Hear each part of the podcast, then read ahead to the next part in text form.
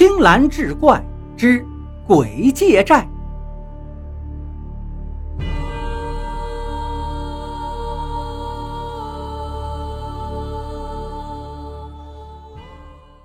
书接上回，张家人是赤处前行，终于看到前头有一所宅院，家人就把张成抬过去，想讨碗水喝。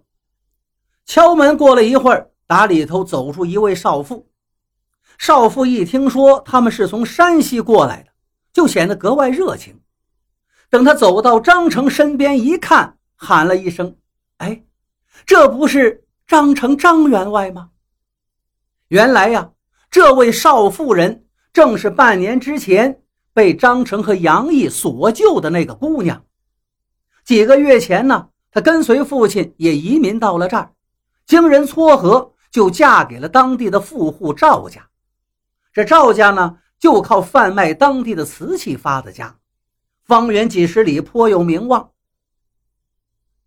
张成积德行善，是有口皆碑，赵家人对张成感恩不尽，吃穿住用照顾的无不尽心，又请来当地名医给张成治病。过了半个月，张成的病彻底好了。向赵家人辞行，要继续赶路。赵家人一看再三挽留不住，那少妇就说：“正好呢，也跟着去拜谢一下杨壮士，不如一同前往，也好彼此有个照应。”于是赵家出钱雇了几辆马车，一路护送，直奔登州而来。话说十几天的功夫，张成一行人便到了登州府。那时的登州府已是十分繁华，商铺林立，车水马龙。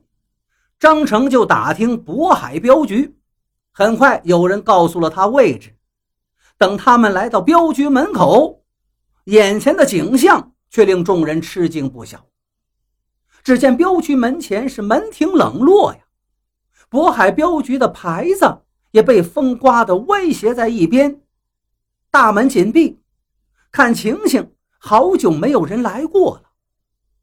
张成令家人敲门，过了许久，门才打开。一个年在十四五岁的少年探出头来，瞅了瞅众人，问道：“你们可是打山西过来的吗？”众人一愣，说是。少年指着张成问道：“这位爷，您可是张员外吗？”张成心头一动。啊，在下正是张成，敢问公子，那杨毅是你的父亲吗？少年一听，扑通跪倒：“义父啊，侄儿杨凡已等候您多日了。”说完是嚎啕大哭，弄得众人是面面相觑。张成立刻预感到不妙啊，赶紧下来走上前，把少年拉起来。杨凡哭的是死去活来。众人好一番劝说，方才止住悲声，带着他们进了府内。一进去，张成就看见了正堂中摆放着贤弟杨毅的牌位，顿时这心就凉了大半截子，眼泪哗的一下涌了出来。杨凡说道：“前几日父亲托梦给我说，义父您近几日就要来了。”让我务必把此物交给您。说完，从柜子里取出一个红布包，递给张成。众人都感到很惊奇呀，竟有这种事情。张成一层层打开，却是他当时送给杨毅的那个绣着大红牡丹花的鹿皮钱袋。触物生情，张成不由得又落泪了。杨凡呐。你父亲是何时去世的？杨凡回道：“就是与义父您结交之后，回来不久就身染重病离世，算来已经有半年了。”听闻此话，张成大吃一惊啊！于是就把三个月前他碰到杨毅，杨毅找他筹钱的事儿就说了。一行人都感到很蹊跷。杨凡说：“镖局从未发生过什么变故，父亲去世之后，镖局就停了业了。母亲携全家回到了乡下，留下他在这里看守门面。众人听了更是惊奇。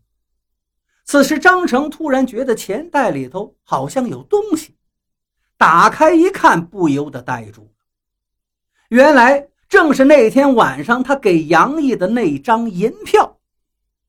你看这事儿奇怪不奇怪？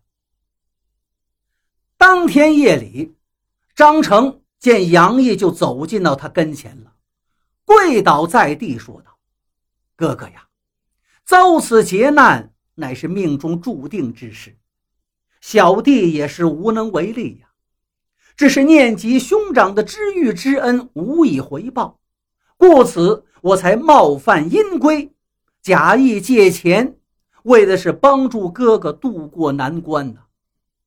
如今哥哥厄运已去，从此之后，您必定家业发达，声名远闻。